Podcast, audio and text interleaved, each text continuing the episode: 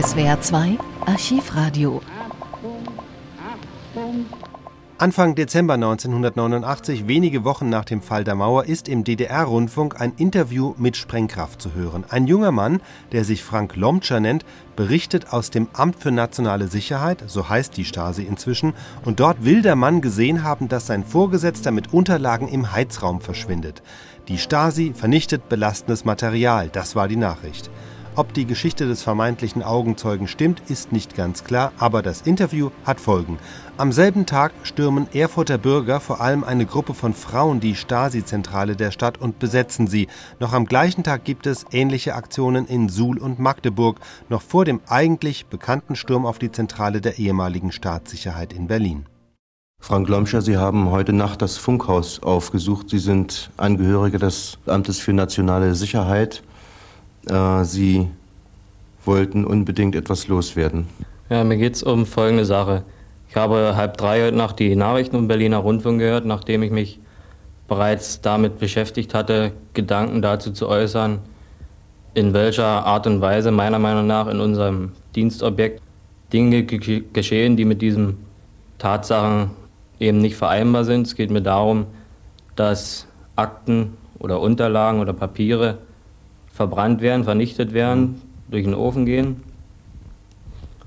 Und da der Markus Wolf eben in seinem Aufruf geäußert hat, dass Mitglieder oder ehemaligen Mitgliedern des Politbüros und auch Abteilungsleitern des ZK kein Zugang zu Panzerschränken und Unterlagen und EDV-Anlagen gewährt mhm. werden soll, dass ich der Meinung bin, dass solche Verbrennung von Unterlagen auf keinen Fall irgendeiner Vertrauensbildung dienlich sein mhm. können. Sie haben das selbst miterlebt, dass Unterlagen in Ihrer Dienststelle verbrannt wurden, ja? Ich habe es nicht selbst miterlebt. Ich habe gesehen, dass mein direkter Leiter die Unterlagen genommen hat, damit mhm. ins Heizhaus gegangen ist mhm. und dass ja im Umkreis des mhm. Heizhauses eben wie verbrannte Papierschnipsel eben mhm. aussehen, mhm. eben dort liegt und aus dem Schornstein raus. Äh, Frank Lomscher, Ihr oberster Vorgesetzter, der Generaloberst äh, Schwanitz, äh, zurzeit der Leiter des Amtes für nationale Sicherheit hat ja auch äh, Unverständnis darüber geäußert, dass er vor leeren Panzerschränken steht. Können Sie dann äh, Ihrem obersten Vorgesetzten behilflich sein, beispielsweise indem Sie jetzt mal die Namen sagen der Vorgesetzten, die dort Akten vernichtet haben in Ihrer Einheit? Ja, mein direkter Dienstvorgesetzter, der diese Sache durchgeführt hat, ist der Genosse Albert Mahlfeld. Sie haben mit eigenen Augen gesehen, wie die Unterlagen vernichtet wurden. Ich habe mit eigenen Augen gesehen, wie diese Unterlagen durch den Genossen Mahlfeld ins Heizhaus gebracht wurden und wahrscheinlich meiner Meinung nach verbrannt wurden, da eben überall diese verbrannten Papierschnipsel. Hm.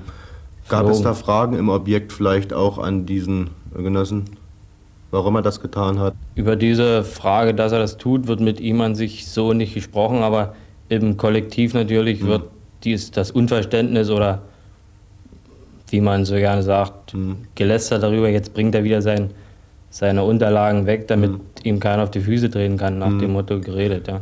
Sie haben Ihr Besuch ja inzwischen geschrieben. Sie werden aber erst am 15.12. die Dienststelle verlassen. Wir wollen Sie nicht näher fragen, wo diese Dienststelle liegt, da Sie ja auch noch der militärischen Geheimhaltung unterliegen und dass Ihnen keine persönlichen Nachteile daraus erwachsen. Äh, wie ist das eigentlich? Sind Sie als dann ehemaliger Angehöriger des Amtes für nationale Sicherheit weiterhin noch Geheimnisträger? Also nach meinem Wissen ist diese Regelung, dass äh, diese Schweigepflicht für ehemalige Angehörige nach, der, nach dem Austritt aus dem Organ praktisch nicht mehr bestehen. Sind Sie jetzt persönlich der Meinung, dass Sie heute ein Dienstgeheimnis verraten haben?